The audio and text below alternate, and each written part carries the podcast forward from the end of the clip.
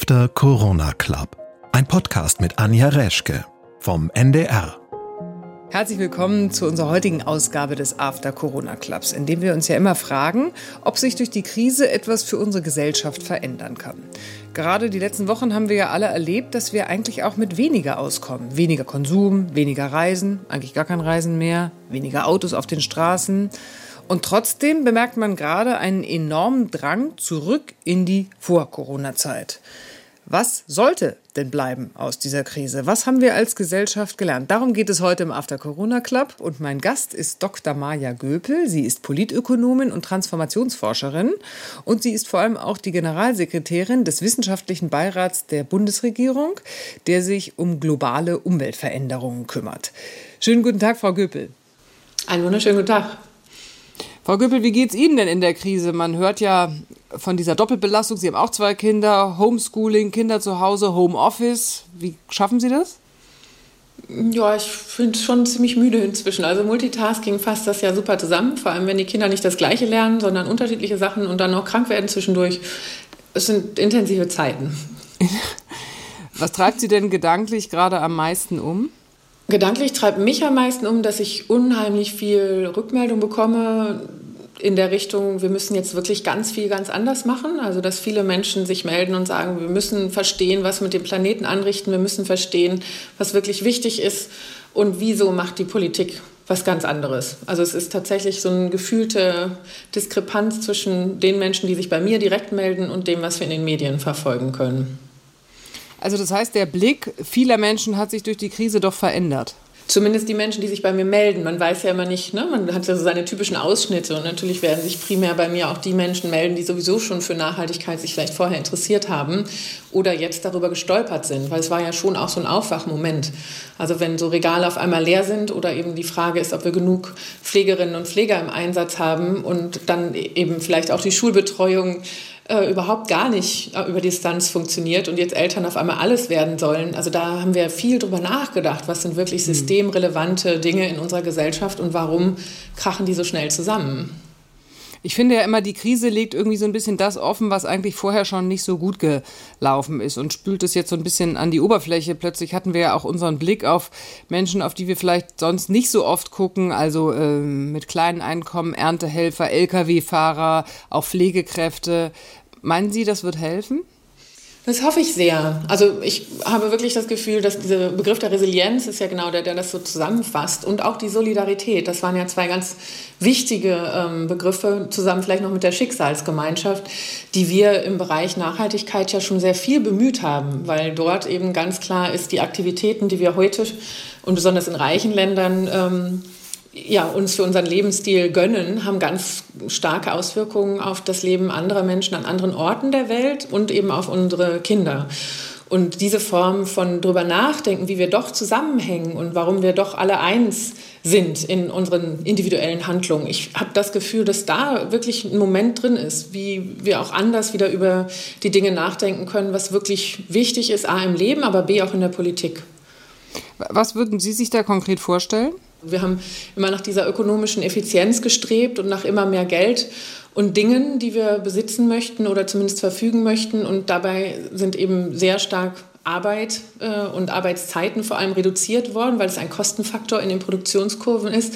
Aber eben auch, wenn wir jetzt auf die Landwirtschaft geschaut haben und wieder bewusst geworden sind, jetzt mit den Dürren, die sich abzeichnen, dass das gar nicht selbstverständlich ist, dass aus dem Boden immer wieder der gleiche Anteil Nahrung rauskommt, dass diese Form von immer mehr rausholen aus Mensch und Natur unheimlich viel ja im Grunde genommen heruntergewirtschaftet hat, während wir Wachstum gemessen haben. Und deshalb wünsche ich mir so doll, dass wir anfangen, darüber nachzudenken, was soll jetzt in unserer Gesellschaft wachsen? Was ist denn das, was es wirklich lebenswert macht? Freie Zeit ist ja schon auch etwas, was viele berichten. Bei allem Multitasking genieße ich es trotzdem, dass ich mehr zu Hause bin und meine Kinder mehr erlebe. Mhm. Diese sozialen Beziehungen stärken. All diese Dinge sind ja unter dem Begriff Zeitwohlstand auch vorher schon diskutiert worden. Das heißt, wie können wir das nutzen, wirklich den Kompass so auszurichten auf das, was ist hohe Lebensqualität und dann bitte bei geringstem ökologischem Fußabdruck, wie wir das aus der Nachhaltigkeitswissenschaft natürlich gerne hätten. Nochmal auf die geringen Einkommen. Sind es die Existenzen, um die Sie sich besonders sorgen gerade?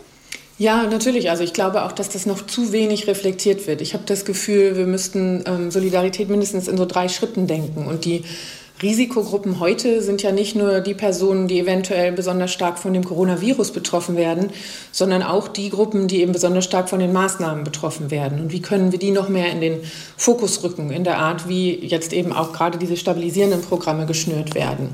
Und mittelfristig würde es, glaube ich, einige beruhigen, ähm, wenn wir sagen, es gibt sowas wie eine Lastenverteilung. In drei Jahren oder so schauen wir mal rein, wem denn jetzt eigentlich wie stark diese akut geschnürten Maßnahmen ja, Vorteile verschafft haben und wer vielleicht benachteiligt wurde. Also die Verteilungswirkung wirklich nochmal explizit anzuschauen. Das haben wir ja auch historisch betrachtet nach dem Zweiten Weltkrieg auch gemacht. Also wenn so große Krisen sind, dass jetzt keiner die Sorge haben muss, dass die Entscheidungen, die so hoppla hopp getroffen werden, dann in Stein gemeißelt sind und wir Chancengleichheit wiederherstellen.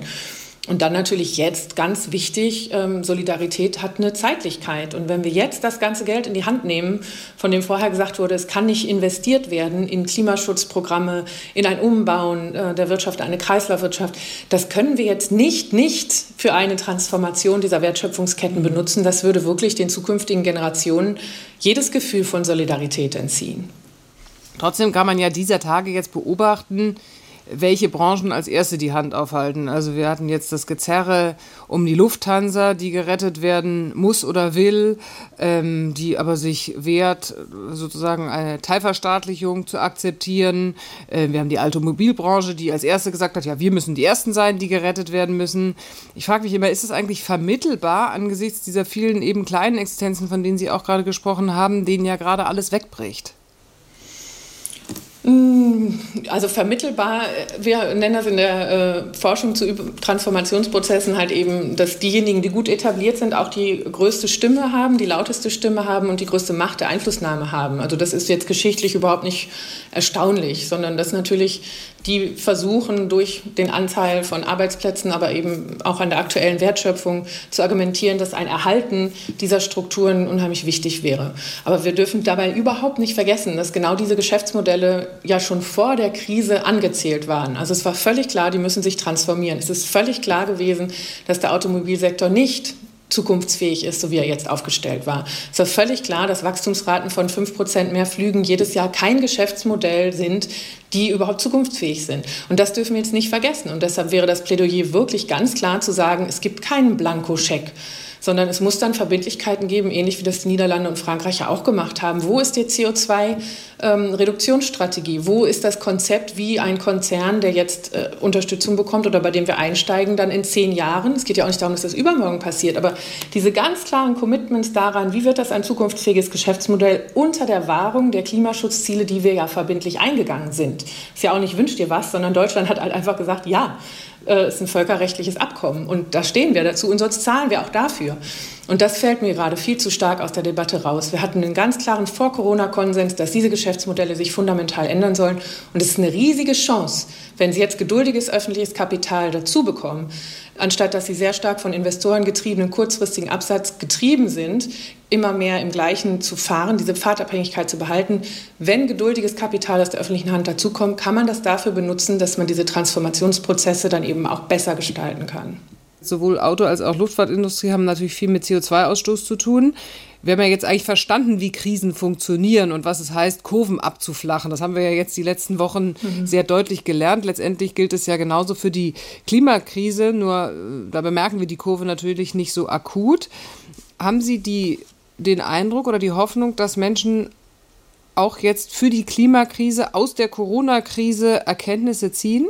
Also wenn wir die gleiche Aufbruchsstimmung, die gleiche Idee von, das ist etwas, das schaffen wir, das äh, können wir gemeinsam erreichen, in der Art, wie darüber berichtet wird und wie eben angeschaut wird, dass es ein, ein Ziel ist, anstatt dass ständig ein Abwehrkampf gegen die Maßnahmen, die uns das Ziel erreichen mhm. würden, stattfände.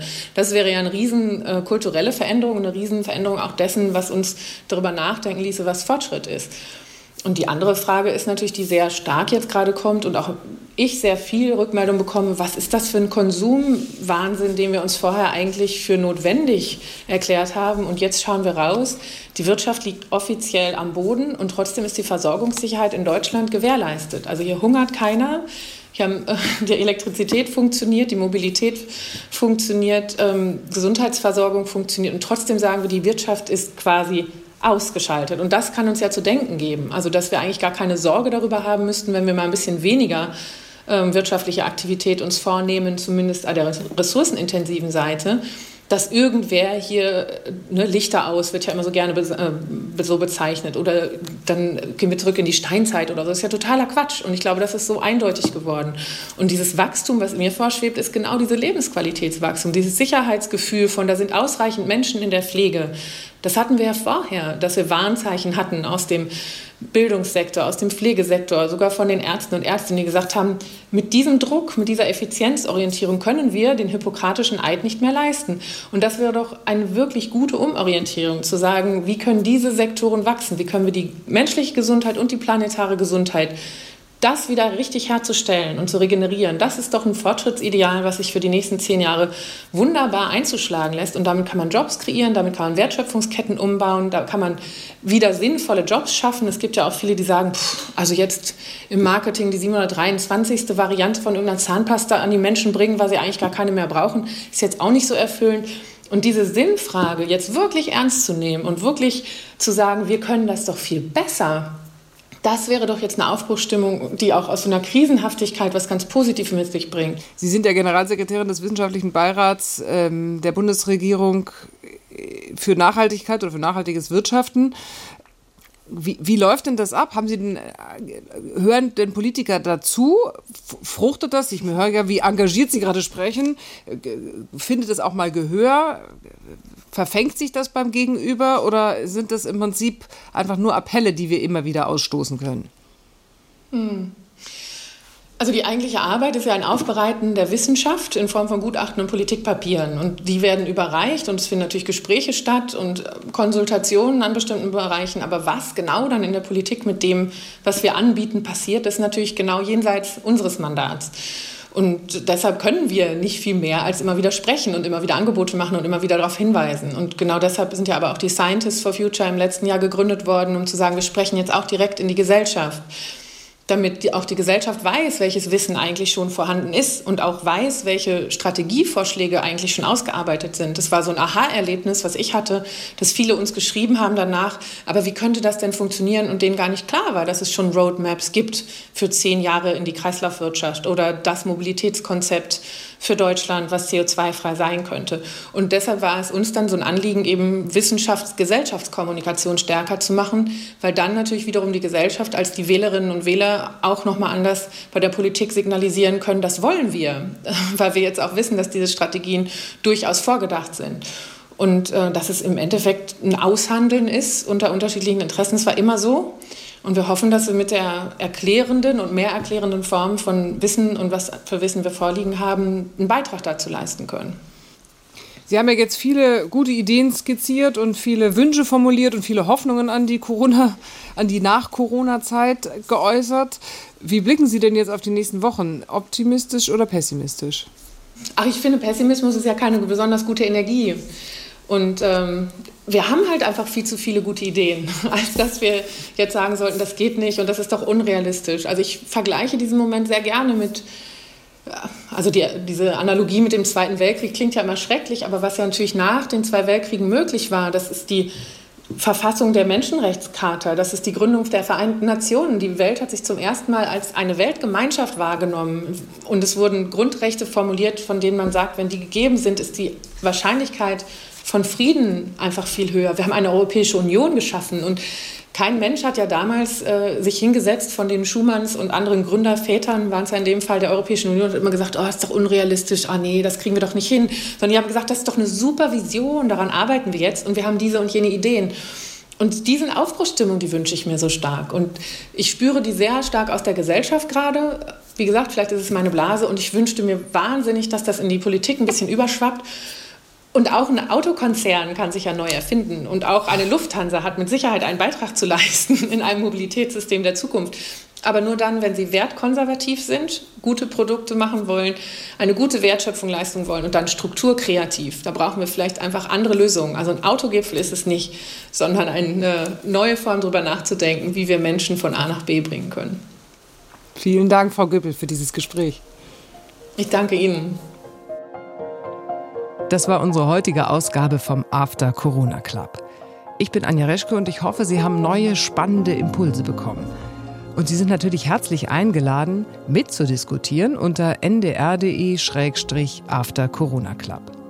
Diesen Podcast finden Sie in der ARD Audiothek und das Video dazu in der ARD Mediathek.